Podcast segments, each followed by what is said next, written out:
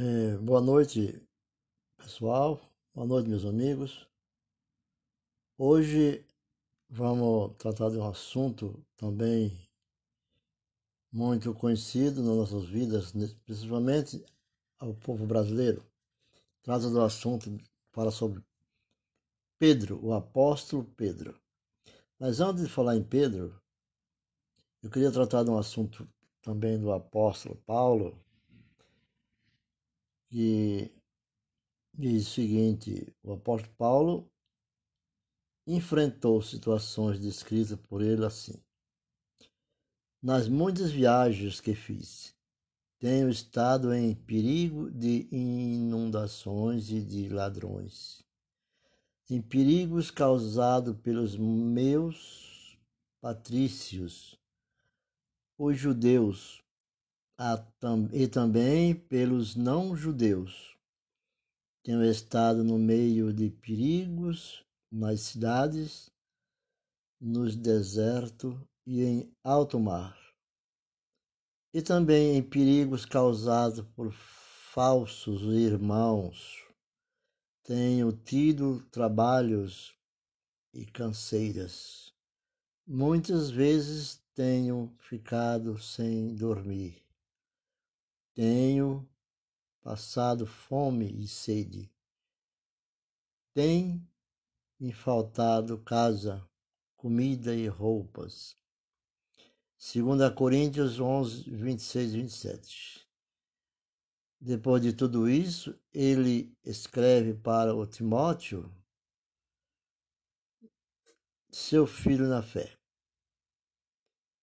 e diz: Combati o bom combate, completei a carreira, guardei a fé.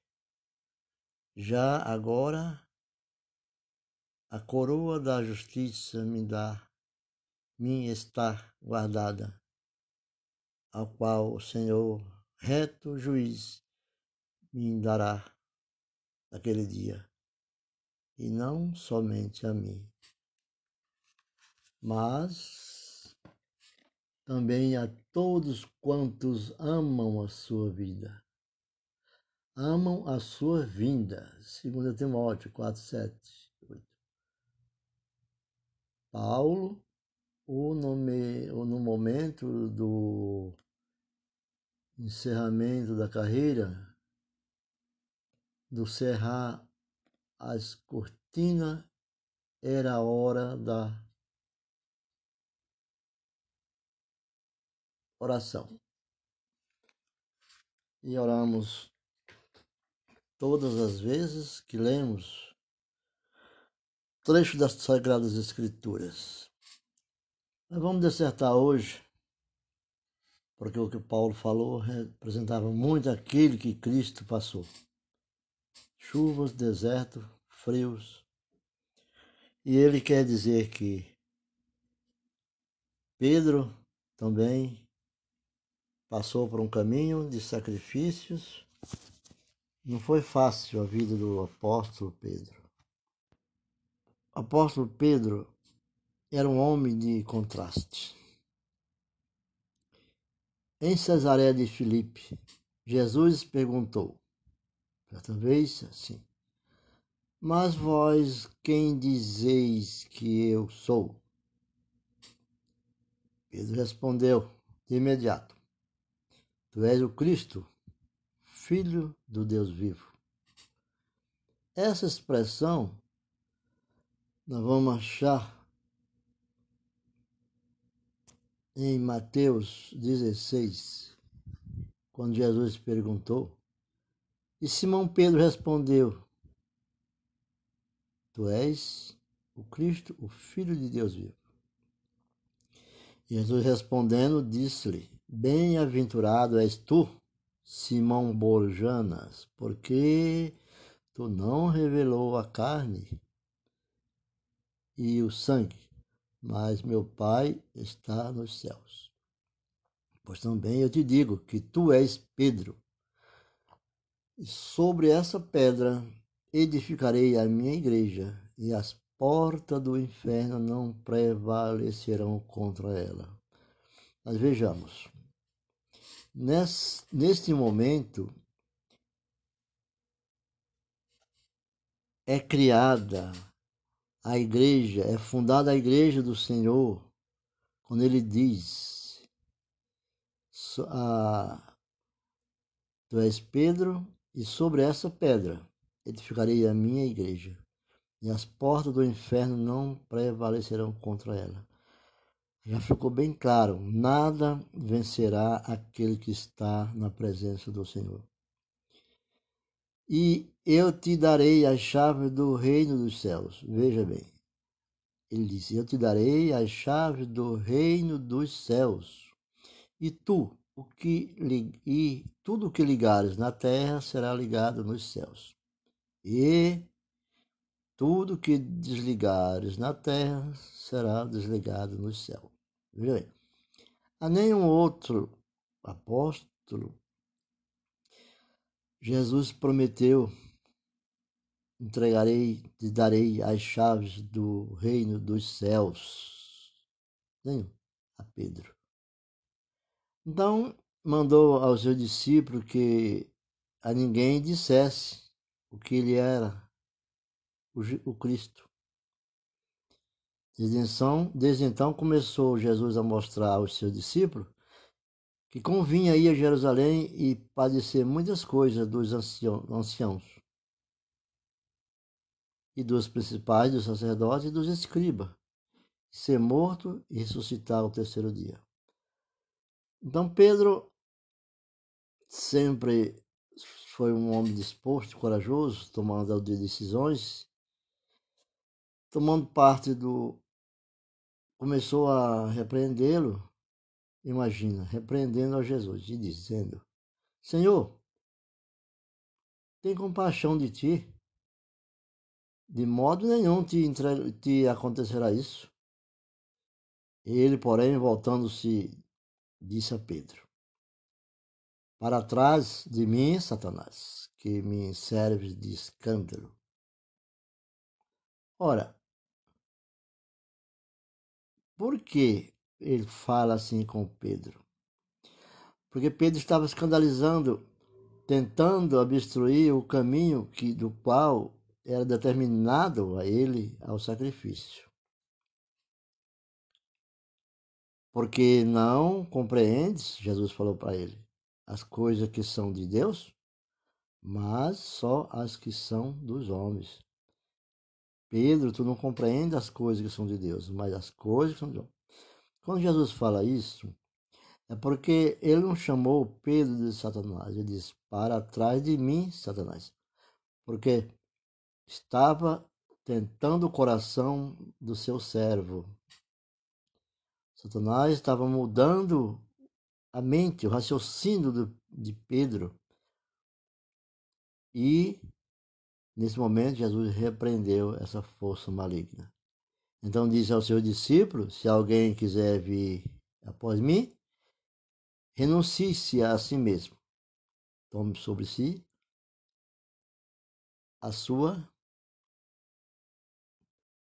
cruz. E sendo Jesus, todos creram. Alguns versículos adiante, lemos, e Pedro, chamando a parte, começou a reprová-lo.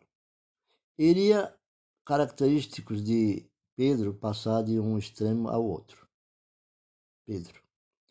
Por isso que ele reprovou lá, falou para Jesus aquilo. Não faça isso. Era característico de Pedro passar de um extremo ao outro.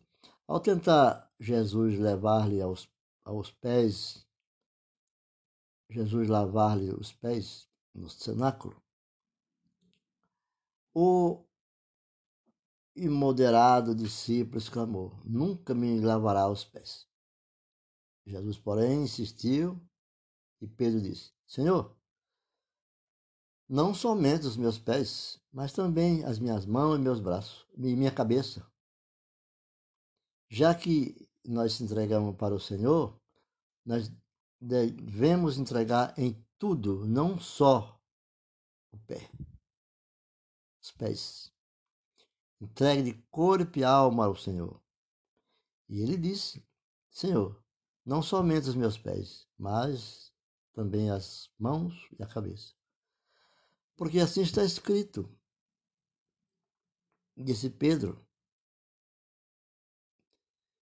E disse-lhe Pedro: Nunca me lavará os pés? Respondeu Jesus: Se eu não lavar, não tens parte comigo. Então, obedeça ao Senhor. E disse então Pedro, ah, que nós já falamos, né? E, e disse Jesus como resposta: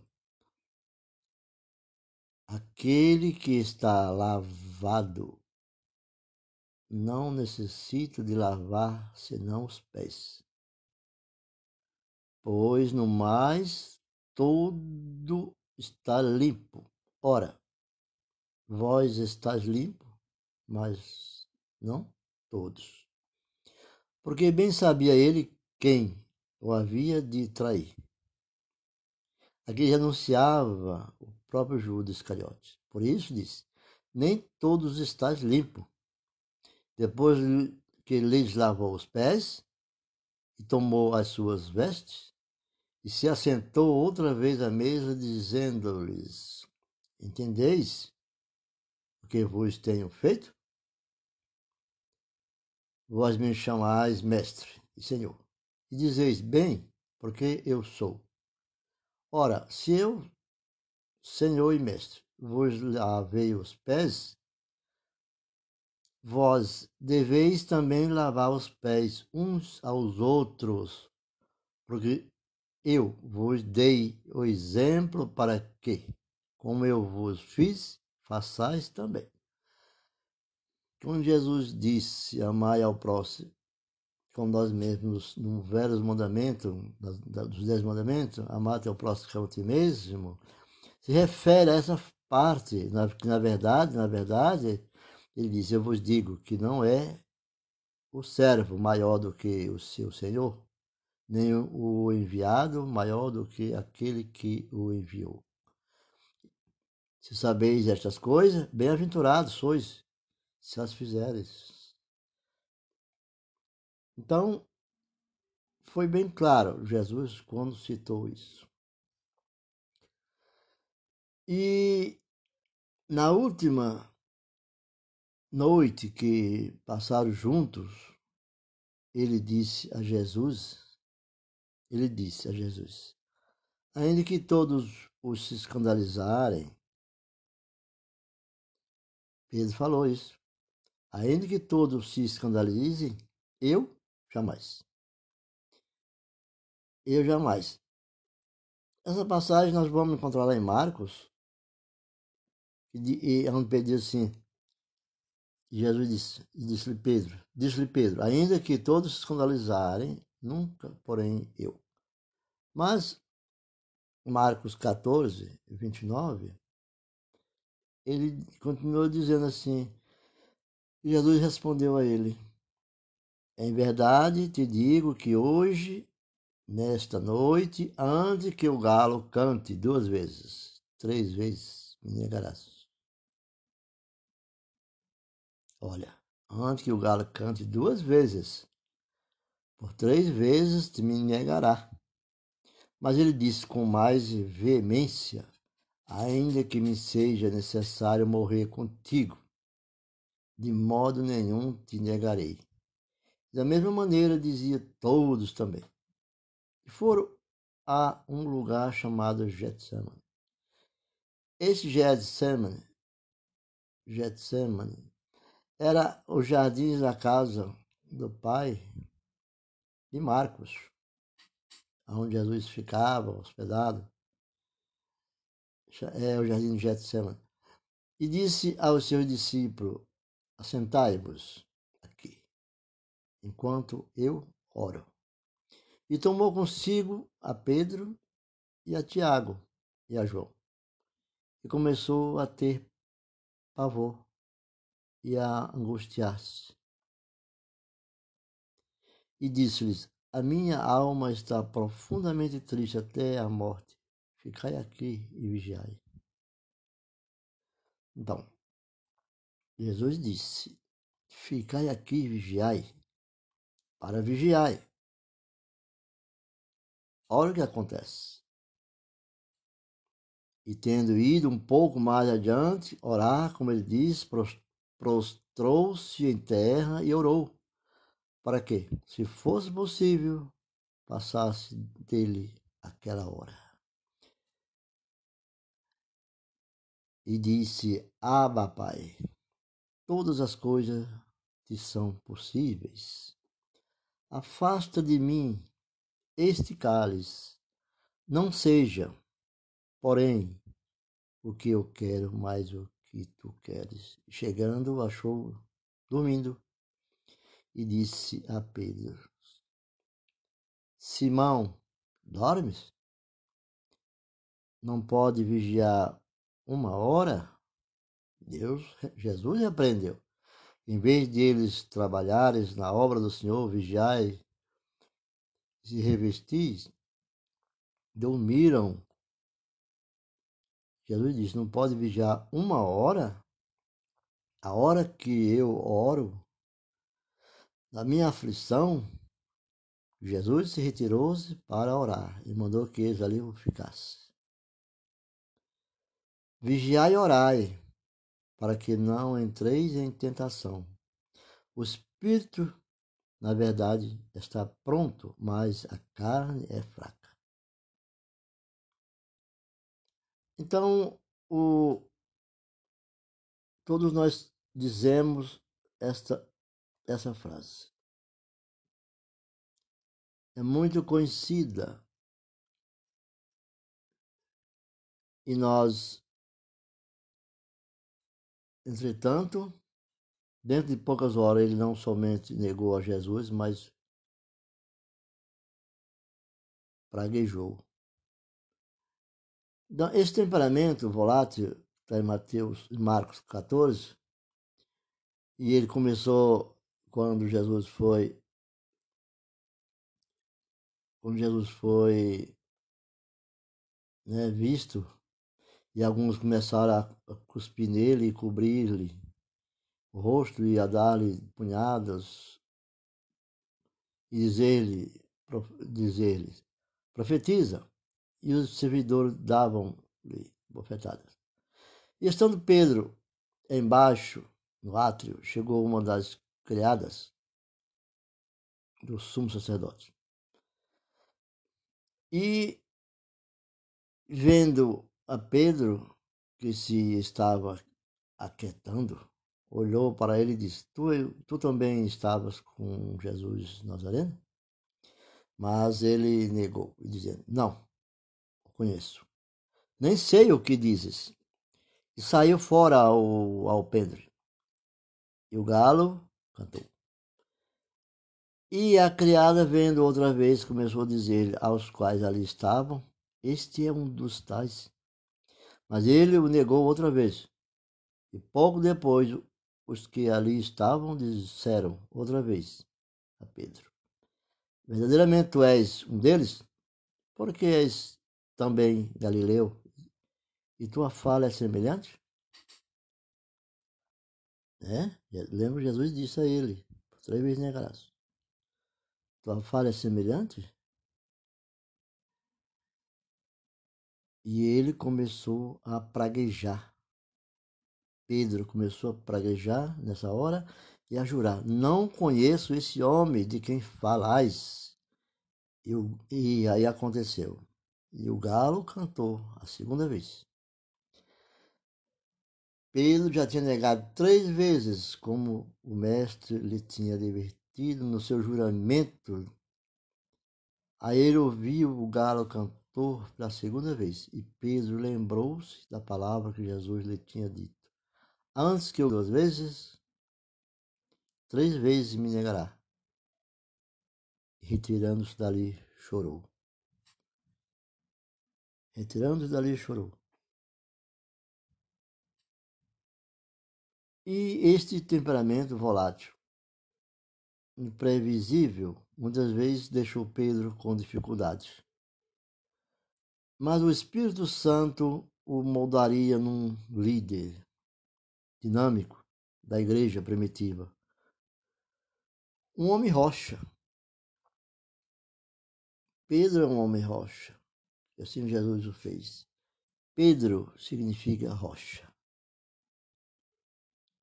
Em todo sentido, os escritores do Novo Testamento usaram quatro nomes diferentes com referência a Pedro. Um é o, o nome hebraico, chama-se Simeão. Simeão, que está em Atos 15, em Atos 15, e Simeão relatou como, primeiramente, Deus visitou os gentios para tomar deles um povo para seu nome. E isso em hebraico. E com isso concordam as palavras dos profetas, como está escrito assim. Depois disso voltarei e reedificarei o tabernáculo de Davi, que está caído. Levantá-lo-ei das suas ruínas e tornarei a edificá-lo.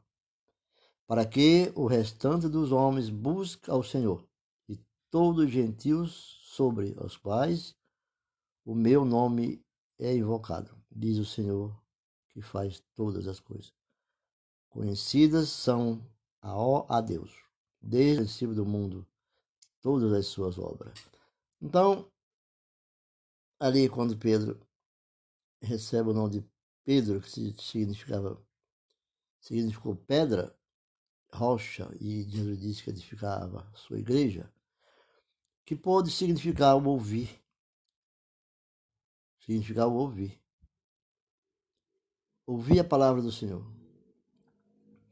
O segundo era o segundo era Simão, porque é Simão, Pedro, Simão, ou Simão Pedro. Simão. A forma grega de Simeão. O terceiro nome era Cefas. Quando Jesus vê Pedro, né? Depois chamado de Bojana, deu o nome de Cefas. Palavra aramaica que significava rocha também, rocha. O quarto nome era Pedro. Palavra grega que significa pedra ou rocha. Os escritores se referem do Novo Testamento como discípulo, ao discípulo com estes nomes, mais vezes do que os outros três. Quando Jesus encontrou esse homem eh, pela primeira vez, Pedro, ele diz: Tu és Simão, o filho de João? Tu serás chamado Cefas. E Cefas e levou Jesus e levou a Jesus e olhando Jesus para ele disse: Tu és Simão, filho de Jonas, tu serás chamado Cefas, que quer dizer Pedro. Que quer dizer Pedro. E no dia seguinte, que Jesus ia a Galiléia e achou Filipe e disse: Segue-me. E Filipe era de Betsaida, cidade de André e de Pedro. Filipe chamou Natanael, um grande sábio do, do tempo, no tempo de Jesus, e Disse-lhe: Havemos achado aquele de quem Moisés escreveu na lei. Os profetas Jesus de Nazaré, filho de Jesus, filho de José. Disse-lhe Natanael: Pode vir alguma coisa boa de Nazaré? Disse-lhe Filipe: Vem e vê. Jesus viu Natanael vir ter com ele e disse: Eis aqui um verdadeiro israelita, em quem não há dolo. Então, por quê? Porque os israelitas não somos mais pessoas israelitas, nós somos pessoas gentios. Nós estamos na graça. E os israelitas eram um povo que tinha ainda muitos conflitos sobre a carne, sobre a salvação. Ele não conhecia ainda Jesus. Estava na promessa. E nós somos os gentios, filhos da promessa. Não somos israelitas. E Pedro e Simeão, André, eram pescadores no mar da Galileia. E Mateus 4, Mateus 4 diz, não, 4 diz, Vinde após mim. E, não, Jesus andando junto ao mar da Galiléia viu dois irmãos, Simão chamado Pedro e André, os quais lançaram as redes ao mar, porque eram pescadores. E disse-lhe: Vinde após mim, e eu vos farei pescadores de homens. E eles, deixando logo suas redes, seguiram. E, editando, e adiantando-se dali, viu outros dois irmãos, Tiago, filho de Zebedeu, e João, seu irmão, num barco com seu pai Zebedeu, consertando as redes. Chamou eles, deixando imediatamente o barco e seu pai, e seguiram-no. Percorria Jesus toda a Galiléia, ensinando nas suas sinagogas, pregando o evangelho no reino e curando todas as enfermidades e moléstias entre o povo. Em sua forma correu toda a Síria, trazido todos os, os que padecia, e poderia cometido de várias enfermidades e tormento, e endemoniado, os lunáticos e os paralíticos, ele o curava. E se grande multidão da Galiléia, de Decápolis, de Jerusalém e Judéia, além do Jordão. Então, Jesus fazia muitos milagres, e esses milagres percorria todos esses lugares. Todos esses lugares. E ele falava com e, como se diz assim, é, Pedro, seu irmão André, era pescador do Mar da Galileia. Ele falava com sotaque galileu. E seus maneirismo. Lembra-se que o a guarda, quando Jesus disse, terás negado três vezes antes e o galo cantou duas vezes, reconheceram que ele era galileu, Pedro era galileu, porque falava com sotaque galileu. O maneirismo de falar. E, e identificavam-no como um nativo inculto da fronteira da Galileia. Alguns falam que era na península, península Ibérica, onde o pai de Pedro era pescador, tinha uma empresa de pescados, e vários funcionários. Mas na Bíblia nós vamos encontrar apenas é, na fronteira da Galiléia. Não diz se é a Península Ibérica ou não. Mas em alguns tratados fala que a Península Ibérica. Foi levado a Jesus pelo seu irmão André. Enquanto Jesus pendia na, enquanto Jesus pendia na cruz, quando vai para o sacrifício, Pedro estava provavelmente entre o grupo da Galileia, que permaneceram a contemplar de longe estas coisas. Em Lucas 23, 49, ele diz: Todos os seus conhecidos e as mulheres que juntamente o havia seguido desde a Galileia, estava de longe vendo estas coisas acontecerem. E eis que um homem por nome José, senador, homem de bem e justo, que não tinha consentido no conselho, ele era membro do Sinédrio, e nos atos de outros, de Arimateia, cidade dos judeus, e que também esperava o reino de Deus. José, ele fazia corpo do membro, um, do, fazia parte do corpo dos 22 que era do Sinédrio que juravam, julgavam como juízes. E ele era da cidade de Arimateia, uma cidade dos judeus. Esse homem, é, chegando a Pilato, pediu o corpo de Jesus. E havendo tirado-o, envolveu num lençol e pôs num sepulcro escavado numa penha onde ninguém ainda havia sido posto. Dizendo que e, e, essa penha, alguns tratados também teológicos diz que era um sítio onde José de Arimateia era um homem rico, construtor romano, que tinha adquirido esse sítio e ali ele fazia um, um local como fosse a base para que fosse enterrado após sua morte. E ali onde Jesus anunciou lá no começo a Pedro que morreria e ressuscitaria no terceiro dia. Então aqui Arimateia coloca Jesus num sepulcro escavado numa penha, onde ninguém ainda havia sido posto. E era o dia da preparação e amanhecia o sábado.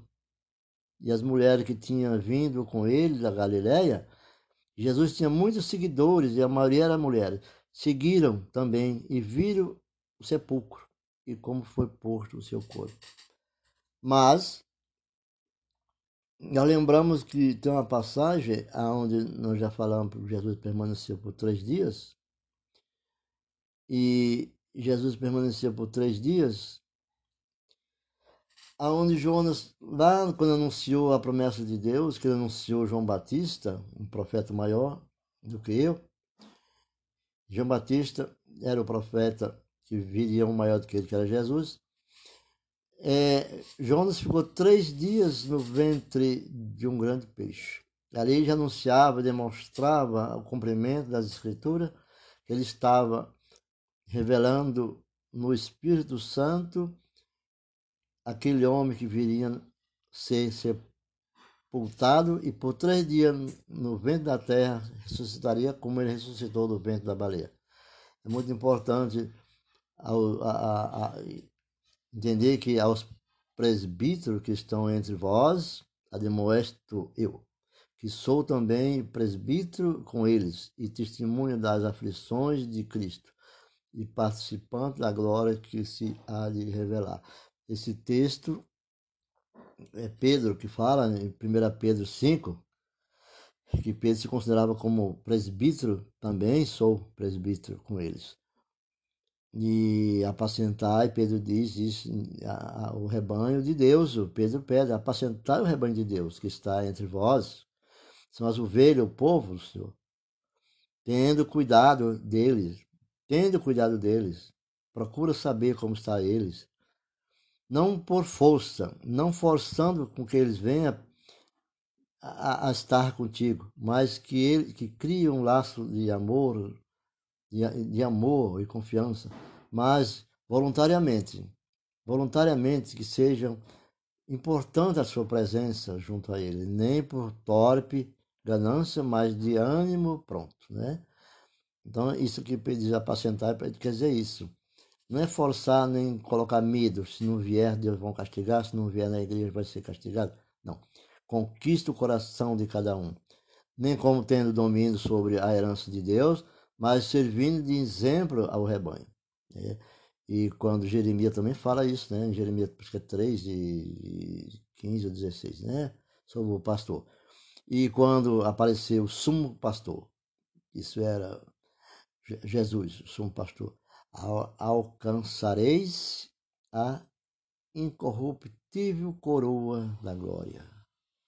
Quando aparecer diante do Senhor, alcançareis alcançarás a incorruptível coroa da glória. Aquilo que não se corrompe diante de nada.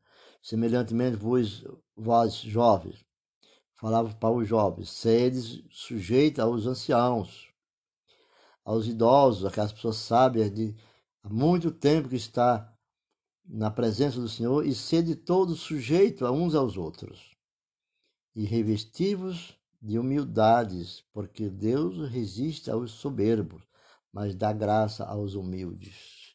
Humilhai-vos, pois, debaixo da potente mão de Deus, para que a seu tempo vos exalte, lançando sobre ele toda a vossa ansiedade, porque ele tem cuidado de vós, lançando todas as suas aflições. Nós estamos na época de lançar todas as nossas aflições ao Senhor, porque só Ele pode cuidar de nós. Sede sóbrio, vamos ser sóbrio, vigiai, porque o diabo, vosso adversário, anda em derredor, bramando como leão, buscando quem possa tragar. anda faminto, buscando quem possa tragar.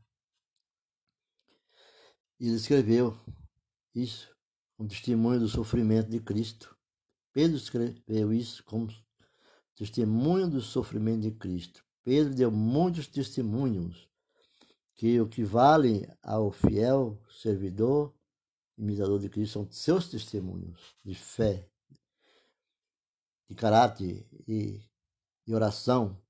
Pedro, Pedro encabeça a lista dos apóstolos em cada um dos relatos do, do Evangelho, dos Evangelhos. Quando nós falamos dos Evangelhos, são os quatro Evangelhos, evangelhos né? e as cartas, a epístola de Paulo e, e dos outros dos demais. O que sugere que os escritores do Novo Testamento o consideravam o mais importante dos doze. Ele não escreveu tanto como João, nem Marcos, nem Mateus.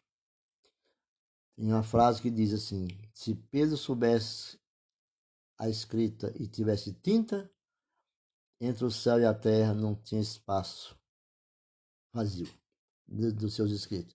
Mas emergiu como líder, emergiu, quer dizer, surgiu como líder, cresceu, mais influente da igreja primitiva. Embora 120 seguidores de Jesus tenham recebido o Espírito Santo. Isso aqui fala no aquele problema da aula de Pentecostes, né? E no dia de Pentecostes, a Bíblia registra as palavras de Pedro. As palavras de Pedro está lá em Atos 2 e 14. Ali surgiu a igreja de Cristo, Atos 2. E, e esses homens, diz assim, Pedro, porém, pondo em pé com os doze apóstolos, levantou a sua voz e disse-lhes: Homens judeus e todos que habitais em Jerusalém, seja-vos isto notório, escutai as minhas palavras. E este homem, estes homens não estão embriagados. Ali vem o Espírito Santo entre eles e chama a atenção daqueles que estão presentes. E Pedro diz: Esses homens não estão embriagados, como vós pensais, sendo a terceira hora do dia, mas isto é que foi dito pelo profeta Joel. E nos últimos dias acontecerá, diz Deus, que do meu espírito derramarei sobre toda a carne, e os vossos filhos e as vossas filhas profetizarão, os vossos jovens terão visões e os vossos velhos terão sonho. Eu também do, do meu espírito derramarei sobre os meus servos e as minhas servas naqueles dias, e profetizarão. E farei aparecer prodígio em cima do, no céu, e sinais embaixo na terra: sangue, fogo e vapor de fumo. Esse vapor de fumo significa fumaça quentes. Fumo significa fumaça, como os vulcões, bombardeios, terremotos. E o sol se converterá em trevas e a lua em sangue, antes de chegar o grande e glorioso dia do Senhor. Assim Pedro clamava. Pedro clamava e acontecerá que todo aquele que invocar o nome do Senhor será salvo. Diz a palavra: aquele que crê e for batizado será salvo, e o que não será condenado. Homens israelitas, escutai essas palavras. A Jesus Nazareno, homem aprovado por Deus entre vós com maravilhas, prodígios e sinais que Deus por ele fez no meio de vós como vós mesmo bem sabeis. Então, Pedro proclama nesse dia, e esse dia é tido como até o, o dia em Pentecoste. Pentecoste. E ele sugeriu que os apóstolos procurassem um substituto para Judas. Judas Iscariote. E ele e João foram os primeiros a realizar um milagre depois do, de Pentecostes, curando paralítico na porta formosa. Isso todo mundo conhece, né? Quando ele diz: Não tem ouro nem prata, mas o que tem eu te dou. E o livro de Atos acentua as viagens de Paulo, mas Pedro também viajou extremamente, intensamente. Ele visitou, Pedro visitou Antioquia, está lá em, em, em Gálata. Gálata. Em Gálata fala. Chegando Pedro a Antioquia, ele resistir, resiste na cara, porque era repreensível. Pedro, repreensível. Pedro era repreensível.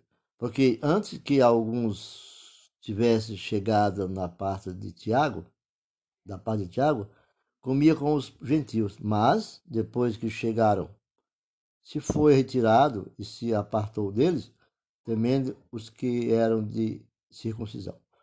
E os outros judeus também estimulavam com ele, de maneira que até Barnabé se deixou levar pela dissimulação. Mas quando vi que não andava bem e indiretamente conforme a verdade do Evangelho, disse a Pedro, na presença de todos: Disse na presença de todos: Se tu, sendo judeu, vives como os gentios e não como judeu, por que obriga os gentios a viver como judeu? Né? Quando nós pregamos algo, não vamos fazer, exigimos dos outros e não fazemos, então nós devemos ser um exemplo. Como diz Jesus, Paulo também dizia: Prego o que vivo e vivo o que prego. Vivo o que falo e falo aquilo que eu vivo. Nós somos judeus por natureza e não pecadores dentre os gentios. Mas a palavra do Senhor diz assim: Pedro sentiu livre para servir ao gentio, mas ele é mais bem conhecido como apóstolo dos judeus Pedro, né? E Gálatas relata sobre isso, e à medida que Paulo assumir, assumir um papel mais ativo na obra da igreja, e à medida que os judeus se tornavam mais hostis ao cristianismo. Pedro foi relegado a segundo plano na narrativa do Novo Testamento. A tradição diz que a Basílica de São Pedro, em Roma, está edificada sobre o local onde ele foi sepultado. Diz, né? As escavações modernas sobre a antiga igreja exibem um cemitério romano muito antigo e alguns túmulos usados representativamente, apressadamente, para sepultamento de cristão. Uma leitura cuidadosa dos evangelhos, isso é recomendado, né? Leu cuidadosamente os evangelhos do Novo Testamento e do primitivo segmento de Atos. A gente vai entender e, apoiar a tradição de que Pedro foi figura preeminente na igreja primitiva. Pedro foi um grande apóstolo e sempre será a figura importante para os nossos cristãos. Ficam com Deus. Na próxima live, live de áudio, né?